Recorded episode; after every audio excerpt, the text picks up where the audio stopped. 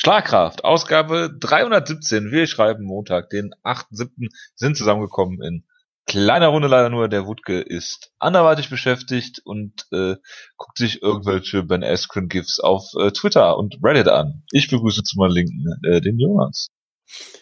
Ja, servus. Außerdem erklärt er uns, wer irgendwelche äh, großartigen Gamer-Persönlichkeiten sind, von denen wir noch nie was gehört haben. Das ist richtig, Jonas. Das ist korrekt. Und äh, laut Naked Gambling, wenn sie großartige Gamer sind, sind sie ja auch die besten Sportler auf dem Planeten. Und äh, ich finde, dem kann man so nicht widersprechen. ich lasse das jetzt mal unkommentiert im Raum stehen aus Zeitgründen. Wir reden heute natürlich über UFC 239, haben eine kleine News-Ecke, in der Jonas hoffentlich ausgiebig von seinen MMA-relevanten Japan-Erfahrungen aus den letzten Wochen sprechen wird und äh, Preview zu einer hervorragenden Fight Night, die nächste Woche stattfindet, wo die UFC wirklich mal richtig den Hype von UFC 239 mitnimmt und völlig begreift. Aber gut, da kommen wir ja gleich noch zu. Ähm, ich muss zu meiner Schande gestehen, dass ich äh, die beiden Hauptkämpfe nicht gesehen habe, aus Zeitgründen. Äh, äh, aber äh, Jonas, äh, du hast doch bestimmt John Jones gegen Thiago äh, Santos Runde für Runde auch gescored. Selbstverständlich habe ich den Kampf geguckt. Ich habe es geschafft, wie mich für jeden Kampf der Show zu spoilern aus Versehen so ungefähr. Äh, ja, das ist auch der Grund, warum ich auch keinen Bock hatte, den Kampf noch nachzuholen, weil ich wusste, wie er ausgeht. Aber gut, bitte. Ja, also es war faszinierend, weil ähm, es gab im Vorfeld so einen Artikel, den ich ähm, auch im Discord gepostet habe von Conor Riebusch auf Bloody Elbow, äh, wo er gesagt hat, ähm, dass äh, Thiago Santos vermutlich verlieren wird, aber trotzdem eine der hartesten Herausforderungen für Jones sein könnte. Äh, und im Nachhinein hatte er in vieler Hinsicht vollkommen recht gehabt, was sehr faszinierend war. Ähm, sein Argument war im Prinzip so ein bisschen, es gibt halt extrem wenige Leute, die mit Jones auf Distanz striken können und Thiago Santos ist vielleicht einer der wenigen, der es kann, weil er halt äh, diese unfassbar äh, kräftigen und dynamischen Kicks hat. Ähm, und gleichzeitig ist John Jones halt jemand, ähm, er ist natürlich ein, ein guter Distanz-Striker, kein hervorragender sicherlich, äh, muss man mittlerweile sagen. Ähm, er ist unfassbar gut im Clinch, er ist ein sehr guter Ringer, er ist unfassbar gefährlich on top und so weiter. Aber John Jones hat nicht unbedingt immer die Möglichkeit, den Kampf dahin zu führen, wo er ihn haben will, um es mal so zu sagen. Ja, also er ist jemand, der ist unfassbar gut im Clinch, aber er ist nicht unbedingt gut darin, in den Clinch zu kommen, außer halt Gegner rennen in ihn rein und dann kann er sie halt in den Clinch nehmen. Ja, genauso gut äh, sein, sein Ringen sei jetzt in letzter Zeit auch nicht mehr so wahnsinnig toll, das muss man ja mal sagen. Also ich meine, die, die Zeiten, wo er so unfassbar dynamisch war und alle mit, mit einem German Suplex Stephen Bonner durch den Käfig gefegt hat und weiß ich nicht was, äh, sind jetzt halt auch schon eine ganze Weile her. Ne? Also ich meine, man erinnert sich gerne mal an den, an den OSP-Kampf, wo er sich unfassbar schwer getan hat damit. Ähm, hier hat das gar nicht erst versucht. Ja, ob, ob das jetzt einfach daran lag, dass er keine Lust hatte oder woran auch immer, keine Ahnung. Ja gut, zwischendurch hat er aber auch DC nochmal auseinandergeschraubt, ne? Ja, ja, klar. Also er hat natürlich immer so Leistungen, wo er brillant aussieht, aber, aber ist halt doch irgendwie er ist inkonsistenter geworden. Er ist nicht mehr in jedem, also früher hatte ich halt in jedem John Jones Kampf das Gefühl, das ist das Beste, was ich je gesehen habe, so ungefähr. Durch ja, und du hast halt auch das Gefühl gehabt, dass, dass, dass du niemanden siehst, der ihn äh, mittelfristig besiegen kann. Ne? Genau, also äh, natürlich hat er auch da Kämpfe, die noch besser waren als andere und so weiter und so fort. Aber aktuell habe ich halt oft das Gefühl, dass ich sage, ja gut, er, er gewinnt halt, weil er John Jones ist, da kann halt keiner ran, aber ein toller Kampf war das jetzt nicht von ihm irgendwie. Äh, und hier war es jetzt halt so ein bisschen so ähnlich. Und ähm, zum einen liegt das sicherlich daran, dass Thiago Santos doch ein stilistisch schwieriger Gegner war, wie man jetzt gesehen hat. Ja, also er hat wirklich mit John Jones mitkicken können. Er hat ihm ordentlich zugesetzt mit Low Kicks gerade. Ähm, er war nicht äh, irgendwie eingeschüchtert oder sowas. Ja, also ich meine, Thiago Santos ist jemand, der ist bekannt dafür, dass er in Kämpfen oft gerade wenn er vielleicht am Käfig mal gestellt wird oder so, dass er anfängt, so wild zu schwingen, dass er von selbst umfällt einfach nur, weil er halt so viel Wucht in seine Schläge und, und Kicks. Ja, wir kommen gleich noch zur Todd Duffy Kampfankündigung. Ja, weil er, weil er halt so viel Wucht in, in seine Aktionen liefert. Und hier wirkte er halt wirklich, er wirkte vollkommen bereit auf jeden Fall. Er wirkte deutlich ruhiger als sonst. Er hat immer noch natürlich seine wilden Kombinationen gezeigt und so, aber er wirkte wirklich sehr gut vorbereitet. Er wirkte mental sehr stark. Er hat nie irgendwie die Kontrolle verloren. Er hat immer auch sehr wild und aggressiv gekämpft, aber halt intelligent, weil genau das halt das war, was er machen musste gegen Jones. Also erstmal würde ich sagen, Riesenlob für Thiago Santos, der hier wirklich äh, einen super Kampf gekämpft hat. Äh, auch schon bevor ihm das Knie explodiert ist, wo, wozu wir sicherlich auch noch kommen gleich. Ähm, von daher, es gab, glaube ich, viele Faktoren. Also zum einen durch durchaus äh, un unerwartet schweres stilistisches Matchup für Jones. Äh, super Leistung von ihm. Gleichzeitig muss man trotzdem sagen, John Jones hat hier ziemlich, ziemlich schlecht gekämpft, würde ich einfach sagen. Ja, also ich meine, äh, er hat hier gegen den einen der gefährlichsten Striker der Division gekämpft und klar, er hat gewonnen. Das hat, kann er zu großen Teilen aus seinem wahnsinnigen Kinn verdanken. Also er hat durchaus gut gefressen. Ähm, er hat noch nicht ein einziges Mal versucht, den Kampf zu Boden zu nehmen. Er hat auch nie versucht, ihn wirklich in den Clinch zu nehmen. Also du hast halt das Gefühl, er hat einfach ein Distanz-Kickboxing-Duell gemacht, was mit Abstand das Schlechteste ist, was du eigentlich gegen Thiago Santos machen kannst. Aber ist das denn in deiner, deiner Ansicht nach ein äh, Gameplan-Fehler oder ist das einfach John Jones? Ich weiß es halt nicht. Also ich kann mir halt vieles vorstellen. Also es kann natürlich auch sein, dass er sagt, oh, ich möchte jetzt nicht in einen Ben Askren-esk in einen wilden Knee-Strike reinrennen, deshalb werde ich jetzt nie einen Takedown versuchen. Also kann natürlich sein, dass er, dass das seine Definition von Risikominimierung war. Ja, aber gut, allein dadurch, dass du mal mit dem Takedown, äh, äh, dass du den Takedown andeutest oder da die Gefahr darin besteht, lässt den Gegner ja schon nachdenken, ne? Ja, klar. Also äh, von daher, das macht für mich halt keinen Sinn und gleichzeitig, wie gesagt, 25 Minuten mit Thiago Santos auf Distanz zu Kickboxen ist halt deutlich gefährlicher, glaube ich. Ähm, das macht für mich halt keinen Sinn. Ne? Dass es halt der Gameplan ist, kann, macht halt irgendwie auch keinen Sinn, weil du kannst jetzt vieles John Jones vorwerfen. Ich glaube, er ist nicht dumm. Ich glaube, ähm, Greg Jackson ist es auch nicht.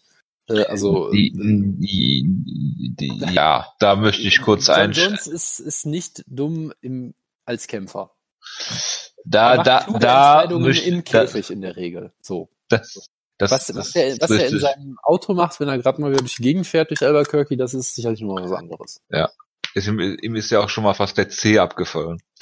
Das ähm, war, glaube ich, nicht Dummheit, das war einfach ein Feedback. Nein, nein, nein, nein, aber das, das ist auch, ist auch ein bisschen äh, absurd, diese Geschichte.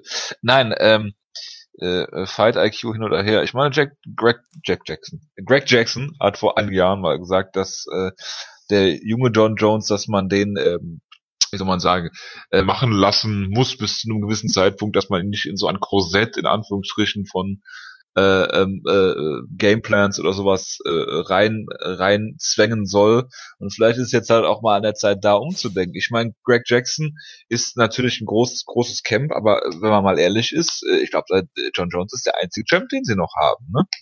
Äh, ich meine, ist jetzt nicht so, als würde es jetzt besonders gut laufen für die in letzter Zeit. Also ich, gefühlt gehen ja auch alle. Also ich meine, Cowboy ist glaube ich weg. Diego Sanchez hat Diego Sanchez einen Coach gefunden. ja. Und er wäre sich fast noch mit Cowboy Cerrone in die Haare gegangen, weil er doch nachgetreten hat gegen Greg Jackson, um danach vier Wochen ja. später selber zu gehen. Ich glaube sogar, ich glaube sogar Mike Perry ist wieder weg, oder? Also wenn, wenn du ah, Mike Perry verlierst, dann, dann wird's ganz, ganz. Also dann, dann, dann sieht's äh, düster aus. Ja, Holly Holm ist ja noch da, die ist jetzt aber irgendwie auch nicht mehr so. Tja. Schwierig. Ich meine, äh, MMA Twitter hat ja gerne das, das, ähm, das Gegenteil der Argument, dass halt äh, Mike Winkle John Jones zerstört hat, weil er ein schlechter Kickboxing-Coach ist.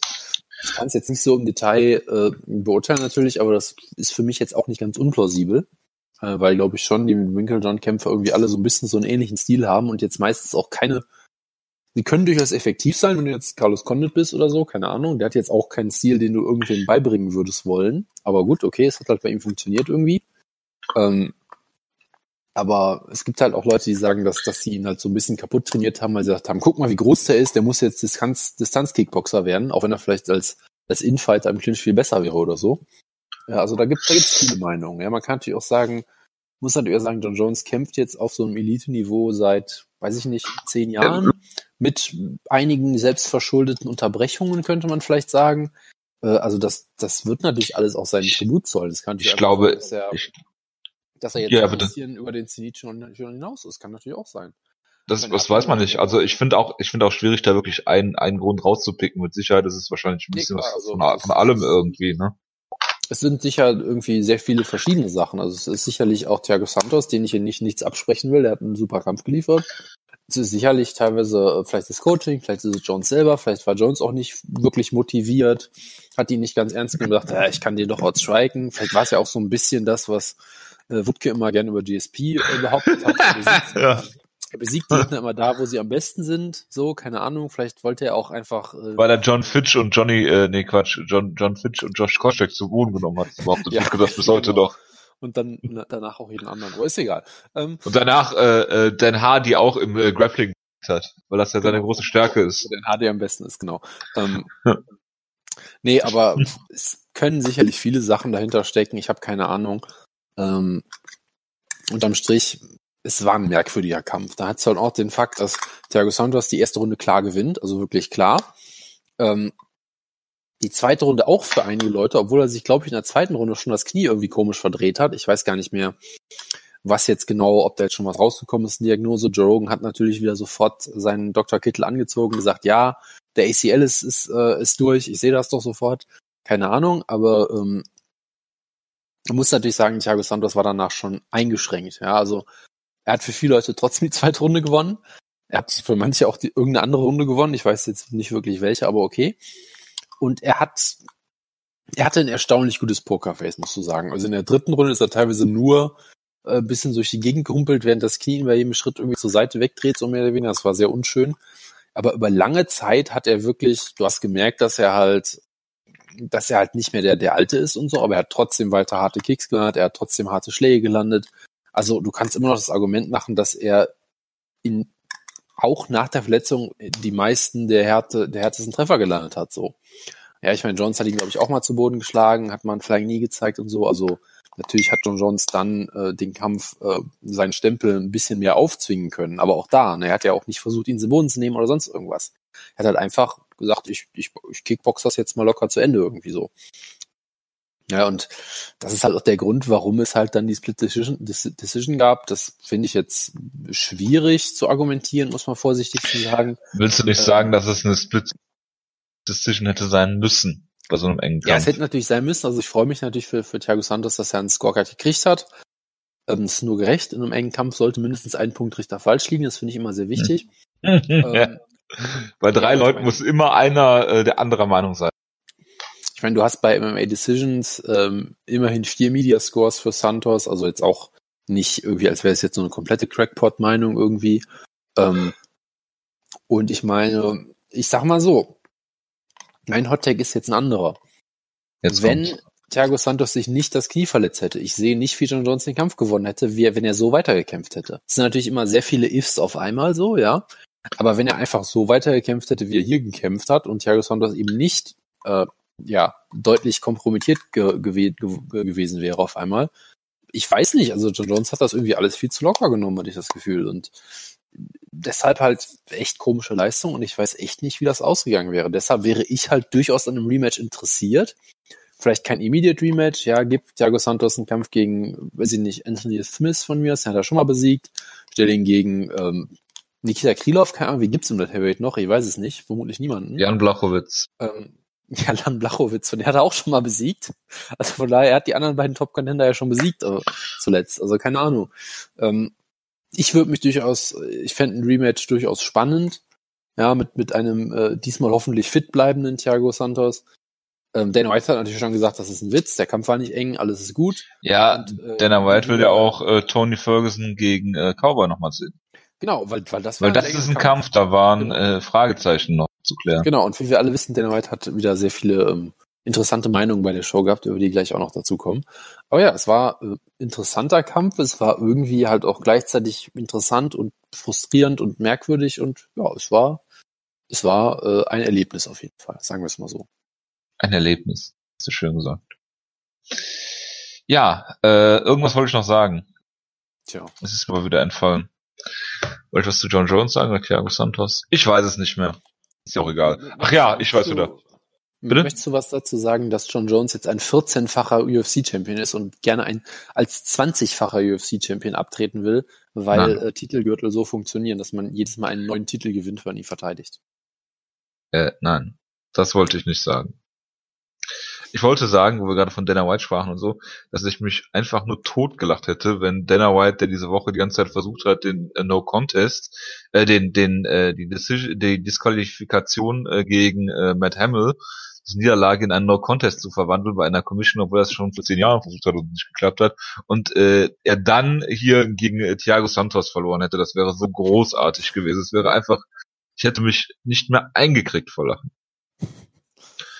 Aber gut, hat nicht sollen sein. Schade, Jonas. Äh, nächster Kampf. Äh, Amanda Nunes gegen Holly Holm. Ja, das war ähm, ein Kampf, der ja, er lief halt so ein bisschen vor sich hin. Man denkt so, ja, okay, läuft ganz okay bisher. Keiner kann jetzt so richtig vielleicht den, den Stempel so mega aufdrücken der Runde bisher, aber okay. Ähm, und dann äh, versucht halt Holly Holm eine Mike Winklejohn patentierte Technik zu zeigen, nämlich den äh, wunderbaren ähm, Tritt auf den Oberschenkel, diesen Stomp Kick oder wie auch immer man das jetzt nennen. nennen Oblique Kick. Ja, Oblique Kick, Verzeihung. Äh, und es war also wirklich, bitte. Ich weiß nicht, ob du das, das GIF wenigstens verfinished gesehen hast. Es sah schon Nein. absurd an. Äh, absurd aus, weil sie hebt ja. halt den, das Bein äh, so in die Luft, steht dann da so eine gefühlte halbe Sekunde oder Sekunde mit dem einen Fuß in der Luft, versucht dann den Kick erst zu zeigen und währenddessen sagt immer nur das halt, okay, ich trete jetzt ins Gesicht. Und das hat sie dann gemacht und damit hat sie dann zum Boden gekickt. Äh, es gab noch ein paar Schläge hinterher hat Joe Rogan nach, nachher gefragt, ob äh, es dann an dem Oblique-Kick lag, den sie äh, telegrafiert hat. Ich habe das natürlich nicht geguckt. Ach so, äh, natürlich also, nicht. kann ich dazu nichts sagen. Ähm, aber ähm, dann gab es, man hätte vielleicht kurz an der Stoppage zweifeln können, weil Home jetzt nicht bewusstlos war und dann hast du halt gesehen, wie sie versucht hat aufzustehen danach und danach war auch alles klar. Also sie ist dreimal fast umgefallen, glaube ich. Äh, von daher auch vollkommen. Also Early Stoppage kann man so stehen. Vollkommen gerechtfertiges Stoppage und ähm, die UFC hat jetzt auch diesen, ich weiß nicht, ob sie neu ist, diese 360-Grad-Kamera-Angles und so. Ja, die ist geil. Das ist extrem geil, gerade bei diesem Finish, weil du halt wirklich siehst, ähm, wie diese ganze Sequenz halt abläuft und dieser wunderbare Konter von, von Nunes, der, wo, wo sie halt quasi um das äh, erhobene Bein von Holm drum kickt und ihr dann mit dem Fuß voll ins Gesicht kickt. Das ist ein traumhafter Kick auf jeden Fall wunderbares Finish. Und ja, Amanda Nunes ist ohne jeden Zweifel die beste ähm, weibliche MMA-Kämpferin aller Zeiten. Äh, hat jetzt, äh, was war die Statistik? Sie hat jetzt, glaube ich, jeden, jede bisherige Titelträgerin im äh, Bantamweight und Featherweight ausgenockt oder irgendwie sowas in der Art in der UFC. Ja, und im Flyweight hat sie, glaube ich, nicht hier diese, wie hieß sie nochmal, die, die ersten, also Valentina Shevchenko hat sie auch besiegt. Ne? Ja, genau, sie hat sie auch zweimal besiegt, durchaus kontrovers in beiden Fällen, aber hey, ähm, hat sie besiegt. Ähm, ja, ich hoffe, du willst mir jetzt nicht sagen, dass sie gegen Carla Espasa gekämpft hat, weil du gerade irgendwas mit. Nein, gut. Nein, nein, mit äh, wer war denn hier die erste Flyweight äh, äh, Champion, die man immer vergisst? Ah, äh, Montano? Nee. Nico doch. Nico Montano, kann das sein? Ich weiß die nicht. Hat sie aber nicht gekämpft, oder? Die hat doch immer nur das Nee, gegen die, das ist die einzige, gegen die sie nicht gekämpft, die sie ach, nicht besiegt so, hat. Oh, ach so, okay, jetzt, jetzt verstehe ich ja, okay. Ja, okay. Nee, so, so, so wird ein Schuh draus, das ist richtig, ja. Ähm, also damit ist klar, was der nächste Kampf sein muss für sie, würde ich sagen, ne? Äh, die Herausforderung ist klar. Äh, nee, aber es ist natürlich unfassbar beeindruckend. Ähm, ich finde auch immer, dass sie immer sehr sympathisch wirkt, auch in diesen Embeddeds und so. Ähm, und ja, dass die UFC halt. Die ist halt einfach nicht zu vermarkten. Nee, natürlich nicht. Es ist vollkommen unmöglich, eine Kämpferin, die äh, die erste äh, lesbische äh, Titelträgerin der UFC ist und irgendwie alle brutal ausnockt, die ist natürlich vollkommen unvermarktbar. Das, das geht einfach nicht, das kann man nicht machen. Nee, vor allen Dingen, weil sie auch so sympathisch ist dabei, ne? Also äh, ist ja jetzt nicht irgendwie, ist ja jetzt nicht so, als hätte sie irgendwie kein Charisma, so wie Paige Van Zandt, aber die ist ja scheinbar besser zu vermarkten, weil sie besser aussieht. Äh, das ja, ist ja das, was Dana White sagt. Weil sie blond ist, natürlich. Ja, und eine absolut furchtbare MMA-Kämpferin, das nur nebenbei, aber äh, also da, darum geht's doch nur wirklich nicht, oder? Ja, das, das kann, das kann ja wirklich nicht äh, das Ziel sein, dass man ein, äh, eine gute Kämpferin vermarkten äh, sollte, könnte, müsste, wie auch immer. Ja, also ich denke, es ist, ist äh, wenn äh, du sagst, dass Ronda Rousey äh, hier die beste weibliche Kämpferin aller Zeiten ist, also äh, ich meine, du kannst ja nicht mal sagen, dass sie nie gegen Nunes gekämpft hat oder was auch immer. Also sie hat ja, die hat es ja durch Rousey durchgelaufen, die ist durch durch durch durch äh, Cyborg durchgelaufen. Ähm, also äh, das ist ohne jeden Zweifel. Ne? Ich meine, Naked Gambler hat ja auch geschrieben, seine Top äh, fünf äh, äh, Frauenkämpferinnen ist jetzt geupdatet worden, ne? Mit Ronda, dann Magumi Fuji, und äh, ich ja. weiß auch nicht, irgendwie so, so ging die Liste und auf Platz vier oder fünf ist dann jetzt äh, Amanda Nunes dazugekommen. Das sagt, glaube ich, alles. Nein. Hat sie ähm, auf jeden Fall äh, den, den, Sprung in die Top Schwer, schwer verdient, ja. Ja, ich war ein bisschen enttäuscht. Ich habe ja auch äh, äh, äh, Edmund Shabazian in den Prelims geguckt äh, äh mit Coach Edmund und der habe ich live geguckt bitte. Also bevor ich ins Bett gegangen bin noch eben im iPad äh, äh noch einen Kampf zum Einschlafen. Äh, ja. genau, dann war ich auch bedient. Naja, äh, wie dem auch sei, also ich denke, es gibt nicht viele Argumente gegen, äh, gegen Amanda Nunes als äh, beste weibliche Kämpferin aller Zeiten. Ich meine, vielleicht war Rousey wichtiger, um äh, äh die Frauen äh, Gewichtsklassen der UFC zu etablieren, aber Klar, die, äh, klar, Jo, die, die, die war ja auch vermarktbar im Gegensatz zu Nunes, das wissen wir ja. das stimmt, weil die ist ja auch sehr charismatisch im Gegensatz zu Nunes. Genau, genau. Hm. Gut. Äh, ja. Machen wir weiter mit äh, einem Kampf, den, glaube ich, jeder auf diesem Planeten mittlerweile gesehen hat. Und wir haben jetzt Äh. schon länger über den Kampf geredet, als er lief natürlich.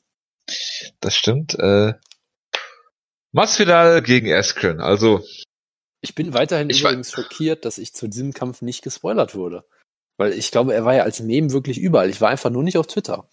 Und irgendwie habe ich es geschafft, dass mir niemand was zu dem Kampf geschrieben hat, außer Wutke, der da Wutke ich. war, dass, dass, Ja. dass es okay war. ja. Wutke ist da immer sehr kryptisch, was, was seine Aussagen angeht. Ja, also, er hat, natürlich ähm, auch, er hat natürlich auch, man muss dazu sagen, er hat es, äh, Wutke hat davon mitbekommen, weil es irgendwie Trending Topic bei, bei Reddit war, wo er jetzt irgendwie immer abhängt scheinbar. Das Ja. ist auch kein gutes Zeichen. Bald, nein, äh, überhaupt nicht. Bald, bald ist er, bald geht er zu, zu 8chan oder so rüber. Das ist Ja, Red, Reddit so ist das Darknet des Internets. Ja, Wutke wird geredpillt hier. Das, das müssen wir alle, äh, müssen wir uns alle Sorgen drum Ja, machen. Wutke ist bestimmt auch per Tumblr unterwegs und äh, guckt da nach irgendwelchen Michael McDonald äh, Sachen. Ich wusste, du wusste Tumblr? aber, ja, ich wusste auch mal, was, was, was sein Tumblr-Account war, aber ich hab's vergessen. Ähm, Ja, Big Ben Roth. ja, natürlich. es gibt, es gibt immer noch diese, diese hervorragende E-Mail-Adresse, die wir jetzt hier nicht teilen. Egal. Weiter im Text. Ja. Ja. Masvidal hat natürlich das gemacht, was äh, Kat Zingano zum Beispiel äh, gegen äh, äh, Ronda Rousey probiert hat, wie sie auf Twitter geschrieben hat. Ja, ja. Also ich sag mal so, äh, Masvidal hat das hier äh, probiert, dieses Flying Knee. Das geht in 99% der Fälle geht das schief. Dann springt er entweder über Askren oder wird abgefangen und zu Boden genommen und liegt dann eine Runde unter Askren.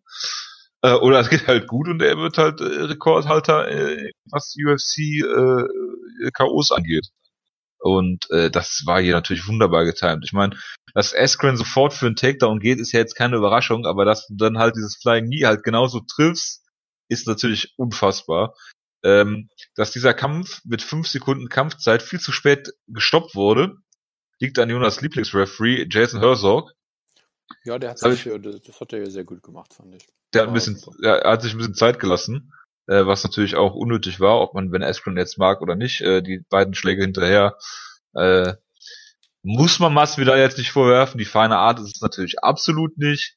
Und äh, ja, äh, Jason Herzog hat sich natürlich darauf eingestellt, dass es ein sehr, äh, wie soll man sagen, dass es äh, nicht so schnell, so schnell äh, äh, zur Sache geht da. Weil wenn er schnell genug da gewesen wäre, wäre das ein K.O. nach zwei Sekunden gewesen, ganz klar. Weil er ja wirklich komplett äh, K.O. gegangen ist äh, von diesem äh, Ja, also- äh, Flying Knee. Und äh, ich meine, ich meine, der einzige Kampf, mit dem man es halt vergleichen kann, war ähm, es, es Kid Yamamoto, sag bitte Conor McGregor gegen Jose Aldo. Kid Yamamoto gegen Kazuyuki Miyata. das ist Ja. ja, hervorragend. Ja. Miyata äh, ebenfalls äh, hochdekorierter Ringer. Ähm, und halt wirklich. Achso, ich dachte, du sagst jetzt Cub Swanson gegen Jose Aldo. Nee, das hat, das war auch ein bisschen länger noch. Also ich meine jetzt wirklich äh, Von der Länge. K.O. Ja, ja, ich meine jetzt wirklich, ich, ich wollte jetzt wirklich eine Parallele ziehen von einem Kampf, der Ja auch gut, unter Yamamoto 15 läuft aber auch direkt los, ne? Also, Ja, ich meine, das war noch das Beste, dass Masvidal erst noch diese kleine Runde, diese kleine Extra-Runde dreht so. Mit, ja, der erstmal nimmt halt ein bisschen Schwung.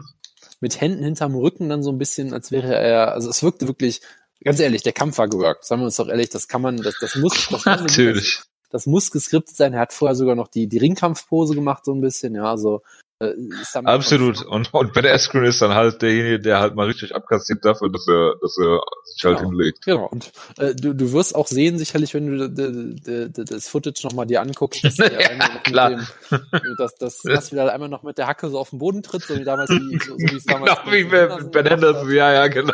vor, vor, vor dem Showtime-Kick, ja. Klar. Also, ähm, das, das, nee, nee, äh, es ergibt alles Sinn, was du sagst. ja, ja. Also, also von daher, äh, das, das muss, das muss so sein. Ja, hat er noch eine Promo danach gehalten, ja, das, das war alles, das war alles fake. Äh, Nein, In der Promo hat er auch gesagt, dass er nicht gut ist im Promo halten übrigens, ne? Genau, und da haben wir eine sehr gute Promo gehalten. Das ist, das ist alles wunderbar. ja. Das ist alles einfach nur wunderbar. Ähm, ja, und Ja. Danach Nee, aber- wunderschöne äh, Fragen auf der Pressekonferenz be- beantwortet hier von, äh, wie hieß er noch, äh, von MMA Junkie, hier der eine da, John Morgan. Schon morgen. Ja, ja ohne Worte. Also, äh, ja, Eskren finde ich jetzt auch nicht besonders sympathisch. Äh, äh, Quatsch, äh, äh, Masvidal finde ich jetzt auch nicht besonders sympathisch. Äh, äh, in dem, wie er sich äh, gibt und äh, ja, äh, auf Twitter hypen jetzt alle als den nächsten Star. Ich meine, er hat äh, Darren, äh, Darren Till äh, K.O. geschlagen und jetzt äh, Ben Askren äh, sehr schnell. Aber davor hat er auch, glaube ich, zwei Niederlagen gehabt gegen Wonderboy fucking Thompson, wenn ich mich recht erinnere. Also ähm, er hat jetzt natürlich einen gewissen Hype. Du kannst ihm auch meinetwegen äh, einen hervorragenden Titelshot gegen äh, Kamaru Usman oder Kobe Covington oder wer auch immer da noch am Welterweight rumschwirrt geben. Aber muss man ihm äh, einen Titelkampf geben? Klar kann man das, aber ich meine, äh, gib ihm doch lieber lustige Striking-Kämpfe oder äh, Naja, äh, Kämpfe. ich meine, die Alternative ist halt, den an Kobe Covington zu geben, wenn er Robbie Lawler besiegt. Das will halt keiner. Das will natürlich keiner. Nein, nein, klar. Also gut, du hast natürlich mit Masvidal einen sehr, sehr langweiligen Kämpfer. Aber ähm, ja gut, äh, ich bin froh, dass wir jetzt nicht Ben Askren gegen Kamaru Usman sehen, weil das war, glaube ich, das grottigste, was ich mir vorstellen konnte, mit mit Trash Talk von wirklich einer anderen, vom anderen Planeten. Also, Also äh, äh, äh, wenn du jetzt schon sagst, Trash Talk wird trashig, also das, das könnte, also Colby Covington kann niemand unterbieten, sag ich weiterhin, ja. Also von Ja. daher, da muss man immer sehr vorsichtig sein mit solchen Aussagen. Äh, nee, aber äh, mal ganz kurz noch, noch dazu zurück. Äh, natürlich ist das äh, eine Technik, die nicht häufig funktionieren wird, aber man muss ja auch sagen, es gab ja jetzt scheinbar auch die Trainingsvideos, wie er das trainiert hat vorher, also es war alles scheinbar ja, aber allein, dass er sich mal da vernünftig zu äußert. Äh, ja, ich werde nicht, weißt du, dieses Postfall-Interview, ja, ich werde nichts Schlechtes über Ben Askren sagen, meine Mutter hat mir das verboten. Dann fragt Joe Rogan nach, war- ob er dieses Flying nie trainiert hat. Dann sagt er einfach, ja, äh, Ben Askren hat das verdient, weil er ein Bum ist. Ja, okay. jetzt überrascht, dass ein, ein Käfigkämpfer sich selbst widerspricht. Nein, natürlich nicht. Ich finde es halt nur, es ist halt, warum, warum redet er, wenn er nicht über Ben Askren redet, redet er halt nicht da, über, über, dass die es trainiert haben. Ich meine, äh, Dustin Poirier hat ja, glaube ich, als erster gesagt, dass, dass Mike äh, Brown ihm diese Videos gezeigt hat. Dann sind sie noch auf äh, Instagram, hat er sie dann noch gepostet, glaube ich. Ich, ich glaube, dass sie wirklich gute Arbeit machen äh, äh, bei ATT. Und ich meine, sie haben ja jetzt äh, Horiguchi, glaube ich, äh, den äh, Ben Askren den mit Abstand besten Kämpfer äh, findet, äh, vom, vom Talent her und von seinen Workouts her und vom Sparring her und so weiter. Äh, ich glaube, dass die ein gutes Team haben. Ich glaube, dass die, dass die äh, gut arbeiten, äh, ohne, ohne jeden Zweifel. Aber dann kann man das doch auch mal anerkennen. Ich meine, klar äh, äh, hat er das, äh, hat er allen Leuten gedankt und aufgezählt und hier und da, aber pff, mein Gott, so ein bisschen hätte er da dann doch schon drüber reden können, meiner Meinung nach. Naja, es ist halt im Eifer des Gefechts geht, glaube ich, immer so einiges unter. Ähm, naja, und äh, Naja gut, auf der PK hat das, glaube ich, auch nicht gemacht. Zumindest habe ich es nicht gesehen oder gehört. Ich habe ja nur, na egal, bitte weiter. sowas sicherlich nicht an, aber gut, deshalb kann ich dazu nichts sagen. Nee, aber äh, ich meine, es ist halt wahnsinnig, diese Aktion. Es ist eine der absurdesten Kämpfe, die ich je gesehen habe, weil äh, es ist halt wieder der immer so ein, so ein Journeyman so ein bisschen, wo du immer gesagt hast, boah, der kann alle besiegen, wenn der mal sein, sein, sein Zeug zusammenkriegt und wirklich mal gut kämpft. Und meistens lief es dann halt so, dass er halt äh, gekämpft hat wie in einem Sparringkampf und dann halt eine, eine Decision verliert und sich danach beschwert, dass er gewonnen hat. Ähm, ich meine, das Talent hat er immer. Und der ist ja auch schon unfassbar lang dabei einfach nur. Ich meine, er hat bei, bei fucking Kimbo im, im Backyard äh, gebrawlt, ja. Also er ist ein absolutes Urgestein und das ist halt dann schon schön, dass so jemand dann so nach irgendwie 16 Jahren der Karriere dann, dann es wirklich nochmal auf dem höchsten Level schafft. Das ist halt traumhaft. Deshalb würde ich auch absolut sagen, dass er den Titelkampf kriegen sollte, äh, weil er halt auch so viel Publicity und so viel Hype jetzt dadurch gekriegt hat, dass du das halt einfach nutzen musst. So. Ähm, und es ist halt natürlich eine wunderbare Szene, weil ich habe mir immer gesagt, Ben Askren wird irgendwann vermutlich furchtbar aufs Maul bekommen. Robbie Lawler hat es ja auch fast schon geschafft. Ja, und äh, das ist jetzt halt so passiert, das kannst du dir halt wirklich nicht, nicht Es ausdenken. ist halt, also, ist halt auch nicht ohne Kontroverse gewesen, dass Robert Lawler verloren hat. Nee, Ne? klar, klar. Also äh, Ben Askrens UFC-Karriere ist jetzt äh, Und ich Ja. meine, du, du, hättest, du hättest den Kampf abbrechen können für Lawler damals. Da hätte sich keiner beschwert. für Lawler, ja, ohne jeden Zweifel. Da Und hätte sich gegen jetzt Lawler keiner hätt, beschweren müssen. konntest du ihn, hättest du ihn nicht abbrechen dürfen. Also von daher klar, der Kampf war auch kontrovers. Aber ist ja auch egal. Irgendwie musste es halt nach diesem ganzen Trash-Talk und, und was auch immer, es musste halt das Payback geben und es war unfassbar äh, brutal und unfassbar unterhaltsam. Ähm, und ich meine, Ben Askren immerhin hat die passenden Worte dafür gefunden mit seinem Tweet, der einfach nur gelesen hat, well, that sucked, ja, der auch dann Reaktionen von der, das gelesen der Welt, hat. Äh, der einfach, der, der einfach äh, gelesen hat, ja. Wie sagt man das denn? Egal, auf, auf, auf, auf, auf Englisch könnte man das so sagen, ja. Könnte man. Siehst wenn man Englisch reden würde, ja. Ja, wie, wie auch immer. Ja, auf jeden ben Fall. Ben Askren schrieb auf Twitter, will Jonas sagen. Ja, das, das könnte man natürlich auch so sehen, wenn man das so sehen will, ja. Will wie auch immer. Nicht. Auf jeden Fall äh, unfassbarer Moment. Wie gesagt, Twitter ist vollkommen durchgedreht, scheinbar alle sind durchgedreht. Es gab natürlich Memes ohne Ende dadurch. Ist natürlich auch dieser, dieses Planking von, von Masvidal danach. Das ist natürlich alles unfassbar disrespektierlich, aber irgendwie auch großartig. Äh, und ich meine, ist jetzt ein gemachter Mann dadurch, hat jetzt auch gegen Darren Till, war das auch schon ein K.O. des Jahres, Contender eigentlich damals. Äh, und ja. das ist halt Wahnsinn, ja. Und ich meine, es ist halt vor allem auch absurd, dass er jetzt jemand ist, der ähm, Ben Öskin in fünf, fünf Sekunden ausnockt, weil er immer derjenige war, der in der ersten Runde schlecht aussieht und einen Flash-Knockdown einstecken muss, weil er einfach noch nicht warm ist oder den Kampf noch nicht ernst nimmt und dann erst in der zweiten Runde wirklich auftaut. Und ich meine, er hat ja jetzt die perfekte Strategie dafür, dagegen gefunden, scheinbar. Ja, Ben Askren einfach in fünf Sekunden ausnocken. Gegen Darren Till hat er das gleiche versucht, hat ihm dann halt in zwei Sekunden in die Eier getreten. Ja, also das war auch äh, wunderbarer, wunderbarer Gameplan. Äh, und ich bin, ich bin dahingehend bin ich sehr gespannt, was er in seinem nächsten Kampf äh, in der Richtung zeigen wird. Ja. Großartig. Ähm, Möchten wir noch, noch ein Wort zu Ben Askren sagen, wie es jetzt mit ihm weitergeht? Na, ist mir völlig egal, wie es mit Ben Askren weitergeht. So komische Sandy Hook Truther gehen mir völlig am Arsch vorbei. Kann meinetwegen seine Karriere beenden, bitte? Ist, ist der ernsthaft ein Sandy Hook Truther? Das wäre mir sogar an mir vorbei. Es hat sogar jemand, hat sogar jemand rausgesucht, irgendwie John oh, okay, Experience. Ich sage nicht, dass das nicht so ist, aber ah, dass das nicht ja. so gewesen ist, ne? Äh, so Nein, Geschichten, so mit Crisis Actor und so weiter. Also ganz, ganz, ganz tolle, tolles Zeug. Ich habe es mir nicht angehört. Ich, das, äh, das war mir ein bisschen zu spooky. Ja, ich war ein bisschen viel auf Twitter gestern, also furchtbar.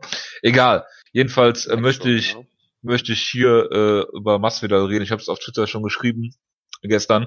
Das ist ein Typ, den habe ich mir damals auf irgendwelchen sketchy Websites, ne, Strikeforce Live angeguckt hier, Cyborg äh, mit dem 16 Sekunden äh, äh, No Contest äh, damals. Äh, da hat's OSP gegen äh, Musashi auf der Karte, KJ Nunes also das sind großartig, großartige Kämpfe. Aber ähm, Spaß beiseite. Ich meine, äh, äh, Melendez hat ja auch auf der Card Games, glaube ich, jetzt 1 und 5 oder 1 und 6 in seinen letzten Kämpfen. Äh, und Masvidal äh, geht hier äh, absolut steil, ja. Jemand, der bei Bellator, ein, eine der ersten Bellator-Shows mit diesem Inverted Triangle von Toby Imada äh, äh, äh, ausgechockt worden ist. Also äh, lustig, äh, diesen Karriereverlauf, wie, wie Robbie Lawler sozusagen so in, in Mitte 30er nochmal so richtig äh, aufkommen. Er hat ja auch die Gewichtsklasse gewechselt, ne? Es ist äh, im Gewicht hochgegangen. Ähm, von daher äh, äh, großartig, äh, wie Masvidals äh, Karriere sich hier entwickelt hat. Aber ich nicht besonders viel mit ihm anfangen kann, das nur nebenbei. Aber ähm, da muss man muss man schon alle an den Hut vorziehen, ohne jeden Zweifel, weil er immer dieser komische unorthodoxe Striker war, der äh, ja Gatekeeper war, Journeyman würde ich jetzt noch nicht mal nennen, aber der immer so angeklopft hat und jetzt hier natürlich eine absolute Coming-out-Party hatte und äh, ja, Ben Askren, äh, ja, ja, hätte sich mal vorher für die UFC entschieden, äh, beziehungsweise die UFC wollte ihn ja irgendwie nicht und er ist dann halt ähm, äh, hier zu One gegangen, aber äh, dieses ganze Trash-Talken, was er halt die ganze Zeit macht, auf einem ziemlich nervigen, lästigen äh, Level und ist natürlich auch so äh, Trump-Anhänger und sowas und äh, äh, GSP herausfordern, bla bla, äh,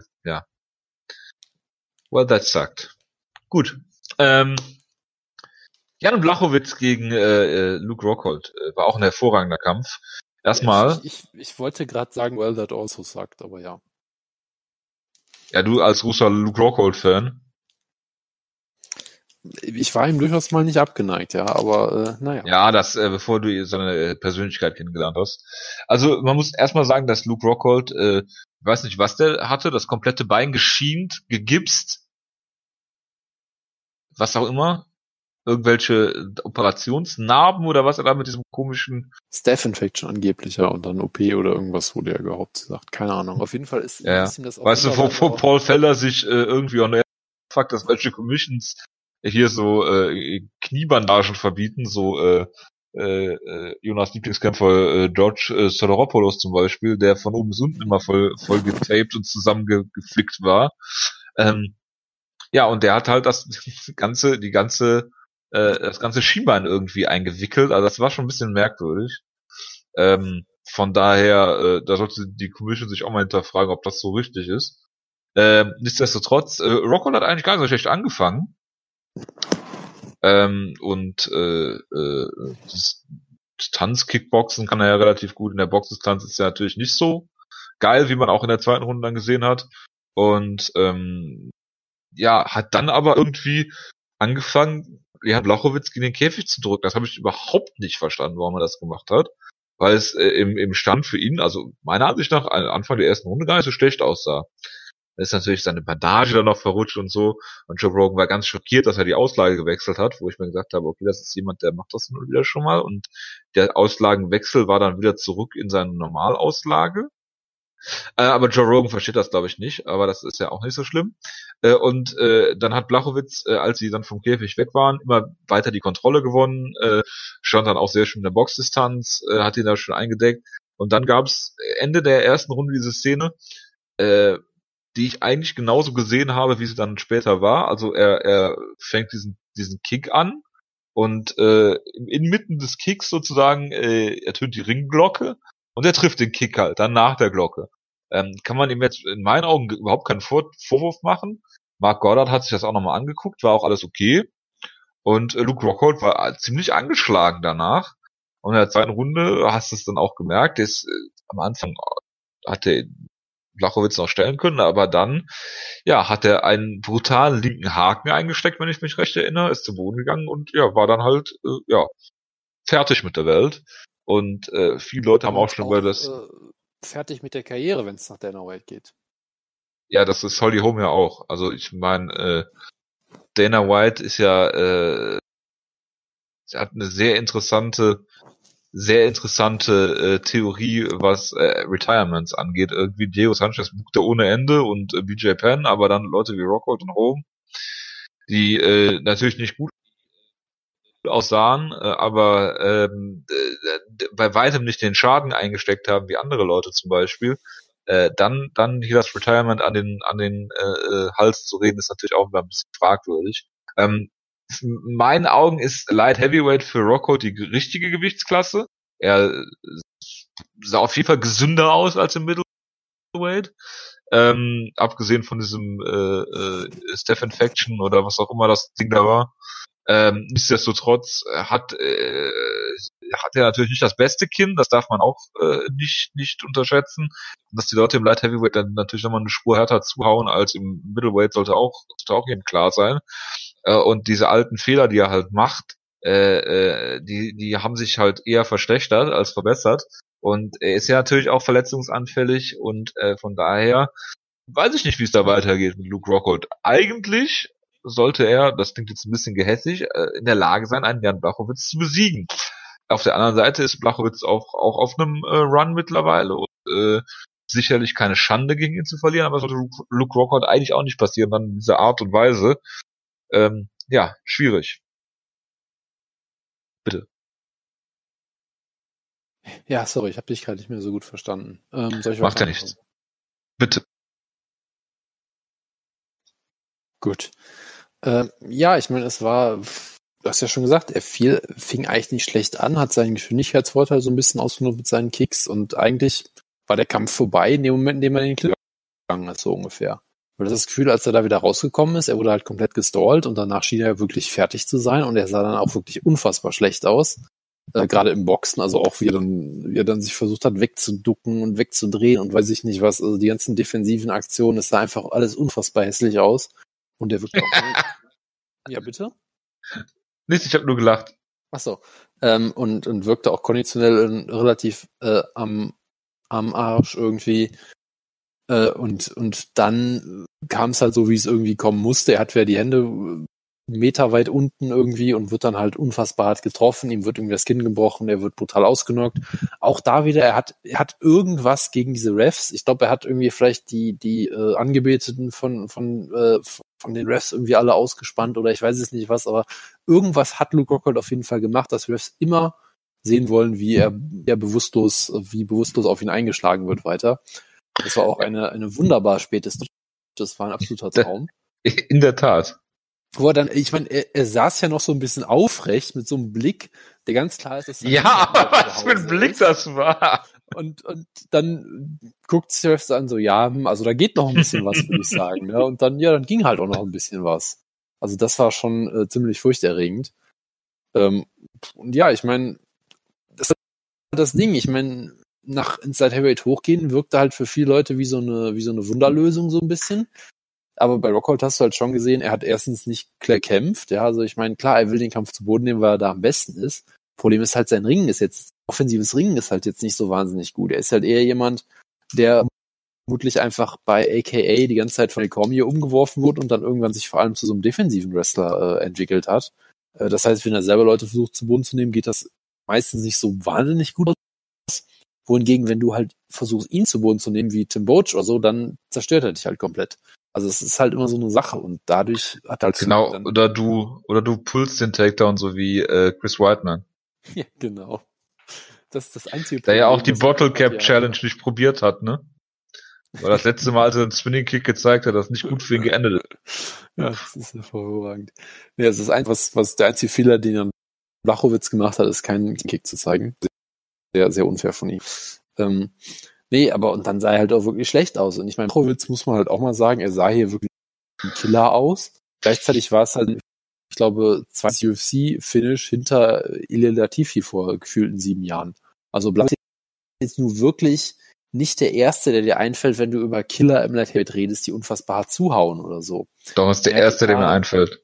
Okay, gut, dann weiß ich nicht, was in deinem Kopf vorgeht, aber ich mache mir große Sorgen. ähm, Nein, aber ich meine, er hat natürlich da einen wunderbaren, perfekten Schlag gelandet nach dem Clinch-Break, Rockhold komplett kalt erwischt und so, aber trotzdem muss man da sich natürlich Fragen stellen über Rockholds Kinn, gerade, ich glaube, Offensive ist das größere Problem als das Kinn, ja, aber trotzdem. Ähm, und, und das ist dann doch ein sehr schlechtes Vorzeichen. Also Findest du, er sollte runtergehen ins Welterweight? Weil die Leute da nicht so hart zuhauen. Es ist eine wunderbare Idee, ja. Also ich meine, er kann auch sich direkt den, den einen Unterschenkel rotieren oder das mit der Staff, das würde eh nichts mehr und dann kann er vielleicht auch Welterweight schaffen, ich weiß es nicht. Ähm, ja, oder ins Lightweight direkt gehen und gegen Nick Newell antreten. Gegen Johnny Hendricks im Lightweight antreten, ja. genau, nee, also, natürlicher Lightweight-Kämpfer Johnny Hendricks. Ja, genau. Genau, also das, das könnte, das könnte Erfolg, Erfolgsrezept sein. Also es sieht nach dem Kampf echt schon ein bisschen düster aus für die Zukunft, so ein bisschen. Weil ich meine, wenn du halt von Jan Blachowitz äh, in einem K.O. ausgenockt wirst, den du auch schon auf so Year-End-Listen schreiben könntest, weil er so brutal war, dann ist das jetzt kein besonders gutes Zeichen, muss man vorsichtig zu sagen. Ja, Absolut. aber ich meine, äh, ich finde, man muss jetzt Luke Rockhold mal einen einfachen Kampf geben. Äh, book jetzt mal Luke Rockhold gegen Gian Vellante. Ja, wenn er den besiegt, dann gibt's äh, das, das, das Grudge. Also das ist die Fortführung. Ja. Das ist die Fortführung von diesem äh, berühmten Embedded ja, wo sich, wo sich Luke Rockhold und Chris Whiteman darüber lustig machen, dass John Vellanti Anthony Baroche ausgenockt hat. So, so ungefähr, ja. Ja. Nee, also, also, da geht noch vieles, aber äh, als Contender kann man ihn aktuell nicht unbedingt sehen. Und er hat ja angeblich auch ähm, nach den Waynes hat John Jones dann behauptet, der natürlich eine zuverlässige Quelle ist, dass ja. er schon den, den Trash Talk gegen John Jones gestartet hat, schon backstage. Und äh, ja, das ist jetzt. Ja, das ist natürlich immer gut in relativ weite Ferne gerückt, das Match, möchte ich mal sagen. Der war Rockhold und Jones und DC haben da ja eh so eine komische Fehler am Laufen, die kein Mensch versteht. Ähm, aber gut. Ja, ich meine, das wäre natürlich perfekt, weil alle alle Kämpfer hier gegen äh, äh, äh, Longo Serra Kämpfer zu bucken ist nie schade. Ich meine, äh, äh, Masvidal hat ja auch einen gewissen El Yakinta rausgefordert, der angeblich auch bei Sarah Longo äh, äh, äh, kämpft. Und äh, dieses. Äh, warte, äh, dieser El Ayakinta, ist das der Typ, den Justin Gaethje umbringen, äh, kämpfen will? Genau, das ist der, der ah, dann Justin Gaethje äh, nicht selber äh, darauf antworten wollte, sondern seinen eigenen äh, äh, Troll-Account äh, retweetet hat. Ja. den, den wahrscheinlich auch Gian Villanti betreibt oder so. Da, wäre ich aber sehr sicher, ja. ja, äh, äh, genau. Äh, Sarah Longo News. Äh, äh, Aljamain Sterling wäre, äh, würde gerne seinen Shot gegen Cejudo abtreten an äh, äh, Joe Benavides. Ja. Fand ich auch bemerkenswert, äh, wie äh, hervorragend äh, äh, Aljamain Sterling ist, ja. Weil, äh, ja, irgendwas wollte ich auch noch sagen, aber das, äh, das wollte ich jetzt noch unterbringen. Bevor wir über Michael Chiesa gegen Diego Sanchez reden. Jonas, ich habe eine Frage an. Ich habe diesen Kampf natürlich nicht gesehen, weil ich nicht wahnsinnig bin. Ich auch nicht, deshalb kann ich dir nicht beantworten. Ach Jonas, sag doch nicht sowas. Ich habe ich das einzige, was ich mir von dem Kampf gewünscht habe, ist, dass es, dass, dass der länger als eine Runde geht, damit man hören kann, was sein neuer Trainer zu Diego Sanchez. Ja, ich hatte auch überlegt, ob ich die Ringpausen mir angucken soll, zumindest, um das Coaching zu hören, aber ich habe es dann doch nicht gemacht. Tja, ja, ich meine, als Hintergrund zu der Geschichte, ähm, Diego Sanchez hat Jackson Winklejohn verlassen und hat nur noch einen Trainer, der äh, wie, wie nennt er sich, Self-Awareness-Coach ist. Also so ein Selbstfindungsmental-Trainer. Manche sagen, es ist so ein Ido Portal Movement Coach, der überhaupt keine MMA-Erfahrung hat und das ist sein einziger Cornerman gewesen. Glaube ich, ich habe es nicht gesehen. Das behauptet man so. Und ja, ja Diego Sanchez ist natürlich hart. Darin, dass er Diego die, die Augen verbindet und der dann irgendwie so, keine Ahnung. Ja, so Mutproben also, wahrscheinlich, ne? klang alles schon sehr gut. Ich bin sicher auch, dass er, dass Diego ihm nur sein Haus überschreiben musste für, für, für, für, für, für, für den Kampf oder so. Ich bin sicher, da, da wird da, da wird es keine Scams geben in dem Zusammenhang, sondern es ist einfach ein guter äh, äh Martial Artist, ja, der den Budo zurückbringt in die UFC. ja, genau. Ich bin mir übrigens auch sicher, dass selbst wenn er das Haus an seinen äh, Voodoo-Trainer da überschrieben hat, dass äh, L. Quinter das für Diego Sanchez regeln wird. Da bin ich mir auch sicher. Also es ist jetzt nicht so, dass Diego Sanchez jemand ist, der dem es offensichtlich nicht mehr so geht und dem man irgendwie ein bisschen vor sich selbst beschützen muss. Ja, nicht so wie in Grock zum Beispiel, dem man auf jeden Fall das Karriereende nahelegen muss. Ich finde, Diego Sanchez muss jetzt ehrlich sein Rematch gegen BJ Penn kriegen. oh Gottes Willen. Um Gottes Willen. Bitte nicht. Äh, ja, Gut, äh, dann äh, müssen wir über Arnold Allen gegen äh, Giblert Melendez sprechen, Jo. Ja, habe ich leider nicht gesehen. Ja, ich auch nicht. Weil du mich, du hast mich die ganze Zeit damit getrollt, dass ich jeden gucken soll, weil sie alles Ich habe nicht damit getrollt, ich habe sehr viel Gutes gehört. Er redet über den Kampf, der, äh, wo du die ganze Zeit von redest, äh, Claudia Gadelia gegen Brenda Marcos. Ja, den hatte ich im Hintergrund laufen, der war absolut scheiße. Hauptsache, du hast, den hast du geguckt. Er war halt an. So, und das einzige Wichtige, was ich geguckt habe, ist natürlich äh, Song Yadong gegen Alejandro Perez mit einem auch K.O. des Jahres K.O. von, von Yadong. Absolut großartig. Ähm, also, also der gute Yadong, das ist auf jeden Fall ein Talent, auf das man achten muss. Er ist, ich glaube, er ist jetzt Wie oft willst du den Nachnamen denn noch sagen? So oft, wie ich das will. Er ist jetzt 21 okay. Jahre alt, damit glaube ich seit zehn Jahren als Profi aktiv, so ungefähr. Ähm, und ja, das ist jemand, seit 2013, Gottes Willen. Ähm, ja, das ist auf jeden Fall jemand, auf den man ein Auge werfen sollte. Ein spektakulärer Kämpfer auf jeden Fall. Yadong heißt der gute Mann. Merkt euch den. Yadong. Ja. So. Okay. Ja, ich bin, ich bin nur gerade hier bei ähm, L.I.A. Quinter auf der Seite, also auf seiner Realtor-Seite. Und er hat aktuell nichts im Angebot. Ich bin, hm. ich bin schockiert. Alles verkauft, letzten Freitag erst.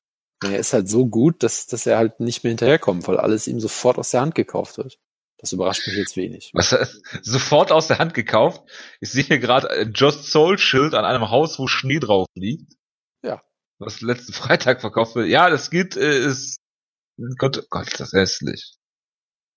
Gottes Willen, Amerikaner und Häuser. Naja, egal. Äh, lassen wir das. Äh, ja, ich will natürlich über Edmund Shabazian reden, äh, der es leider nicht geschafft hat, in die Ringpause zu kommen, damit ich äh, Coach Edmund Head Movement, Head Movement sagen hören kann. Äh, ja, er hat Jack Marshman ziemlich auseinandergeschraubt und Joe Rogan hatte, glaube ich, eine harte Erektion, wie Jonas die nur bei äh, Song Yadong hat.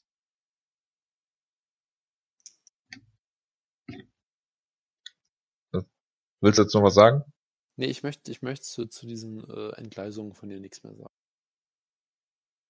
Das ist ein Gleisung, das ist noch ganz normale, also ich könnte gerne aus dem äh, Facebook-Gruppenchat hier Sachen zitieren, aber das lasse ich mal besser.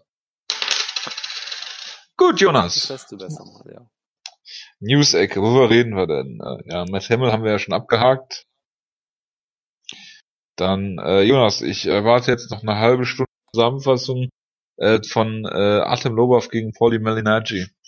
Bare Boxing. Weißt du, das Schlimmste, das Schlimmste ist halt, ich war ja im Urlaub in Japan. Das heißt halt, ähm, wenn die amerikanische Timeline gerade abends ihren Scheiß guckt, kriege ich das tagsüber mit. Und das heißt, ich habe wirklich einiges zu dem Kampf leider gelesen. nicht, nicht, nicht mich schnell genug äh, wegdrehen konnte, mehr oder weniger. Und ich, es war wirklich schockierend, dass meine ganze Timeline diesen scheiß Kampf geguckt hat. Gleichzeitig hat den ganzen Timelines sind auch die einzigen Leute, die diesen Kampf geguckt Ja, haben, genau, er hat nur ja, das ist- 18.000 Pay-Per-View-Buys. Genau, das ist, das ist zumindest äh, die eine Sache, die, die mich dabei so ein bisschen beruhigt. Aber ja, irgendwie ging es an dem Tag um nichts anderes.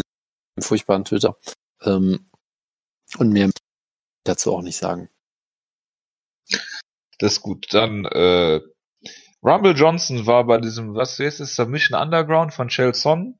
Rumble Johnson, der in seiner ganzen MMA-Karriere noch nie einen Submission-Sieg hatte, kämpft gegen einen gewissen Craig Jones, glaube ich war es, der äh, ihn in unter einer Minute submitted hat. Ähm, beim Wiegen äh, brachte äh, Rumble Johnson, der ehemalige Weltler-Gewichtler, 278,6 Pfund auf die Waage. Das heißt, er müsste jetzt äh, cutten, um äh, Heavyweight zu machen. Jonas. Jonas? Ja, ich, ich bin sprachlos. Ich bin begeistert. Ach so. Ich dachte, du stellst dir einen 278 Pfund äh, Anthony Rumble Johnson beim Yoga vor. Nein, Störe ich dich bei irgendwas? Das weckt jetzt wieder andere Assoziationen bei mir. Gut. Äh, Von wegen, von wegen Yogamatte und so, weißt du noch. Egal. des, deswegen ja. Ja. Äh, Kampfankündigung, Jonas. Edson Barbosa gegen Paul Felder. Ich meine, ich weiß nicht, warum es den Kampf nochmal gibt, aber das war die Geburt vom Drehkreisel Paul Felder und ich bin, ich bin, ich freue mich extrem drauf. ja, stimmt ja, das war der, der äh, Lead Spinning Backfist Kampf. Ich erinnere mich. Großartig. Absolut großartig. Ja. Äh, Johanna Jedrzejczyk gegen äh, Michael Waters. Ja, warum nicht? Also, ähm, Ja, warum schon? Ja, weiß ich nicht, weil es beides vermarktbare äh, und gut, sehr gute Kämpferinnen sind und warum dann nicht sie gegeneinander stellen? Es ist ein neues Matchup, also warum nicht? Gunnar Nelson gegen Thiago Alves. Ja, warum nicht? Mir fallen jetzt, mir fallen jetzt weniger Gründe dafür ein als beim letzten Kampf, aber hey, warum nicht? Jonas. Weißt du, wer der nächste Gegner von einem gewissen Jeff Hughes ist? Ich weiß noch nicht mal, wer Jeff Hughes ist. Das ist der nächste Gegner von Todd fucking Duffy. Ja, in den Top Ja, 3 das- gewesen was, bei ja. schnellen UFC-Finishes bis zu diesem Wochenende. Ja, Also Äh. Todd Duffy, der wahre Verlierer dieses Wochenendes. genau. Ja, und Bang Ludwig. Hat Joe Rogan ja direkt gesagt. Der auch. Genau. Jonas. Du warst in Japan. Erzähl doch mal. Vollkommen, äh, vollkommen korrekt. Was, was möchtest du denn, was möchtest du denn von mir? Komisch, ne, dass ich das richtig sage dieses Mal. Ja, ich bin auch ganz schockiert. Das, das, da kommt noch irgendwas. Ich sehe das doch. Ja, du hast doch zwischendurch immer hervorragende Sachen erzählt von. Du hast äh, Shinya Aoki gesehen, wie einen sicherlich äh, nicht geworkten Kampf äh, geworkt hat. Nein, umgekehrt. Erzähl doch einfach Ich mal. habe dich leider gerade nicht so ganz verstanden. Wer hat was geworkt? Shinya Aoki. Ja, den habe ich natürlich bei DDT gesehen, in einem vollkommen äh, legitimen Kampf. Ja. Ähm, äh, erstens mal in einem, einem Kampf, der ziemlich gut war, muss man sagen. Ähm, der hat Spaß gemacht. Äh, und dann danach, ähm, er baut ja jetzt ein, eine große Feder auf mit äh, DDT Urgestein äh, Danshoku. Äh, dessen Gimmick ist, dass er ähm, Männer sexuell belästigt. Das ist, glaube ich, das Gimmick, was zusammenfassen kann. Das ist Klingt gut. großartig. Ähm, genau. Ähm, ich, kenn, ich, ich kenne Leute, die schon von ihm abgeknuscht wurden, sagen wir es mal einfach so. Wutke? Nein, Wutke sicherlich nicht, nein. Er würde es vermutlich über sich ergehen lassen, aber er war, er war nicht in Japan dafür. Was sagt Wutke denn dazu? Müsstest du ihn fragen? Ich habe mit ihm lange nicht über Dan Chokodino geredet, muss ich zugeben. Ich weiß nicht mal, wie man das schreibt. Es ist auch tatsächlich kompliziert zu schreiben, mit IE aus irgendeinem Grund. Ach so, okay. Ja. Äh, Ich, auf äh, jeden gucke. Fall, hat Shinya Aoki ein Match gegen den demnächst. Und dann Chocolino hat sich darauf vorbereitet, indem er äh, aus, gegen Leute aus verschiedenen Kampfsportdisziplinen äh, wie Amateurringen, ähm, äh, Boxersize, äh, Schwimmen und Kabaddi äh, jeweils eine Minute lang äh, gekämpft hat. Ähm, es war leider nicht so lustig, wie ich gedacht hatte. War es nicht, eine... war es nicht sehr Kabaddi-lastig? Nee, es gab überhaupt kein Kabaddi eigentlich. Das war total traurig. Also der Amateurringer hatte halt ein, dieses typische Singlet an und hat einen Takedown gemacht und alle haben einfach normal irgendeinen Scheiß gemacht. Das war leider ein bisschen enttäuscht, war eigentlich nur für Kabaddi da und ich wurde schwer enttäuscht. Ähm, aber dann am Ende hat dann Shogodino halt dann letztendlich irgendwie gewonnen, hat dann eine Ansprache gehalten, dass er doch wieder da ist und der ist der most super gay Wrestler und will jetzt alle besiegen und weiß ich nicht was. Und die ganze Zeit stand halt das, das, äh, das nette ähm, DDT-Maskottchen äh, hinter ihm. Äh, oder genau genommen ist es, glaube ich, nicht, ich muss das mal recherchieren ganz schnell, bevor ich hier Mist erzähle. Es ist, glaube ich, genau genommen nicht das DDT-Maskottchen, sondern einfach ein random Maskottchen, das halt Wrestling äh, basiert ist. Ach so. Ähm, ich glaube nicht, dass er exklusiv für DDT ist. Ja, also Big Japan Pro Wrestling zum Beispiel, die haben ihr eigenes Maskottchen. Ich weiß nicht, ob ähm, ob, ob der dieses Maskottchen wirklich DDT exklusiv ist. Das kann ich dir jetzt nicht sagen. Nein, nein, das ist bestimmt Shijon. Äh, aber auf jeden Fall ähm, ähm, ähm, das finde ich natürlich auch gerade nicht. Äh, Pokotan, genau, Pokotan, das, äh, das Maskottchen. Ähm, stand dann halt die ganze Zeit hinter Dino, hat ihn angefeuert und auf einmal hat es ihn einen Naked Choke genommen und ausgechoked. Dann ist der Kopf abgefallen, das Maskottchen, und drunter stand Shinyaoki. Also habe ich gesehen, wie Shinyaoki als Maskottchen verkleidet einen ähm, the, the Most Gay Wrestler in the Universe ausgechoked hat. Ähm, das war ich würde sagen, ein Erlebnis auf jeden Fall, ja. Also das, das war ähm, eine Sache, die man nicht so schnell vergessen wird. Ähm, genau, ansonsten war es jetzt kampfsporttechnisch gar nicht so üppig gefüllt. Ich hätte zu einer K1 Crush Show gehen können, das habe ich dann doch nicht gemacht. Ich hätte zu einer Deep Show gehen können, äh, weil ich nicht in Tokio war zu der Zeit. Ich hätte zu einer Deep Show gehen können mit Michihiro Umigawa, aber ich hatte keinen Bock. Und im Nachhinein gab es auch nur Decisions.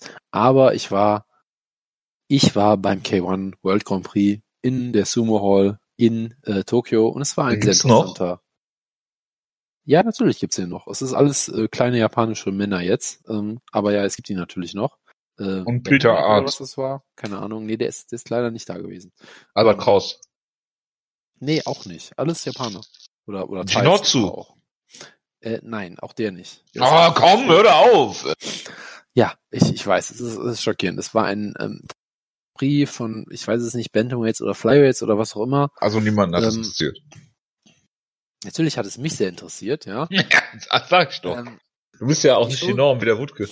Die Show war äh, sechs Stunden lang. Das war ein bisschen zu lang, würde ich sagen. Und ich zähle jetzt nicht wie die. Wie viele Intermissions gab's? Ich zähle jetzt auch nicht die eine oder zwei, glaube ich nur. Äh, ich zähle jetzt auch nicht die äh, eine Stunde Prelims, die es auch noch gab davor. Also eher waren es sieben Stunden. Gab es auch noch Postlims? Äh, das weiß ich nicht, ich bin dann gegangen. Ich glaube nicht. Ich glaube. die haben der Show noch gefehlt. Ja, John Fish und Paulo Thiago haben sich, glaube ich, warm gemacht gerade irgendwie, als der Main Event lief. Aber ich habe dann nicht mehr gesehen, ob sie noch gekämpft haben. Ja, das ist immer großartig gewesen. Ähm, nee, aber äh, es, es war. Ach, es war, die gute es war, alte Zeit. Genau, es war es, es war äh, der UFC äh, 100 Main Event, wer, wer weiß es nicht. Als, ähm, es, als es noch, als es noch Dark Matches gab bei der UFC. Ja, genau, es war, es war großartig, ja. Nein, aber äh, es war, es war sehr interessant. Es war, wie gesagt, viel zu lang natürlich, aber es war trotzdem spektakulär. Ähm, auch in dieser altehrwürdigen Sumo Arena mal so ein Kickbox, äh, Kickbox Show zu sehen war sehr beeindruckend und ähm, der Grand Prix war ganz schön. Äh, es gab einen Kampf, wo beide äh, Kämpfer von Rappern zum Ringen begleitet wurden und dann einer der Kämpfer auch selber angefangen hat. Und das war auch unvergesslich auf jeden Fall.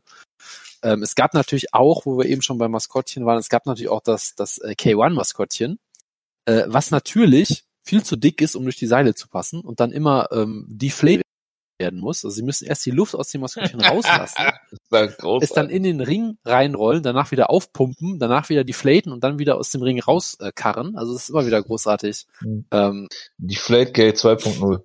Genau, und wenn ihr jetzt aktuell auf Kappa Catemans Twitter geht, ähm, die K1-Videos wurden jetzt scheinbar released.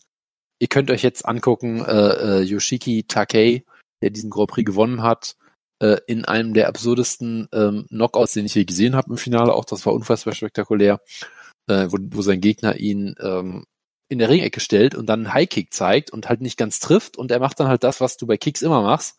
er rotiert halt durch. Das heißt, du drehst dich halt einmal um 360 Grad, damit du wieder in Position bist, äh, was äh, Takei halt genutzt hat, um ihn erst in den Hinterkopf zu schlagen und ihn dann im Fallen einen Headkick äh, ins Gesicht zu zimmern. Das, das habe ich sogar gesehen. Das war einer der brutalsten Chaos, die ich seit langer Zeit gesehen habe und unfassbar spektakulär. Also Yoshiki Takei ist jemand, den sollte man verfolgen. Er ist unfassbar gut. Ähm, er war auch der Einzige, der jetzt wirklich so als Star over war bei der Show, wenn wir ehrlich sind. Aber das war sehr spektakulär. Äh, Weil du ihn angefeuert hast. K1 macht immer Spaß. K1 macht immer Spaß auf. Ähm, genau. Soll ich jetzt noch ein paar Reisetipps geben aus Japan oder oder was Nein. ist jetzt in der Ecke? Ich glaube, niemand aus der Nähe kommt nach Japan. Gut. Genau, äh, reden wir noch über die Show nächste Woche und äh, eigentlich möchte ich da gar nicht großartig drüber reden. Nein, nein, wir reden da nicht drüber. Ähm, es ist halt so, die UFC hat jetzt so ein bisschen Hype. Ne? Durch diese äh, Fourth of July Show, die hatten zwei Titelkämpfe, davon war wenigstens einer spektakulär. Sie hatten diesen äh, Sportcenter Moment mit äh, Eskren gegen Masvidal. Sie hatten Blachowitz, einen spektakulären Knockout. Hm. Und ähm, wie man UFC kennt, begräbt sie das natürlich direkt mit dieser Sacramento Show, wo sie Uriah Faber zurückholen gegen Ricky Simon. Ähm, äh, Jermaine Randomy gegen Aspen Ladd ist der Main Event. Dann hast du Backtitch gegen Josh Emmett, was noch ein interessanter Kampf ist. Dann hast du äh, Dracker Klose gegen TBA. Äh, äh, hier äh, Venator-Veteran Mar äh, Marvin Tori gegen Cesar Mutanch, ja, äh, in dem Prelims Touchy Feely, ja, dann hast du Juliana Peña, ne, die äh, äh, Wutges, äh, Wutke äh, den Nickname immer so schon ausspricht, gegen Nico Montano, Darren Elkins gegen Ryan Hall. Das, das ist, aber das, da kommt, das, das ist wirklich, das ist doch wirklich ein Highlight.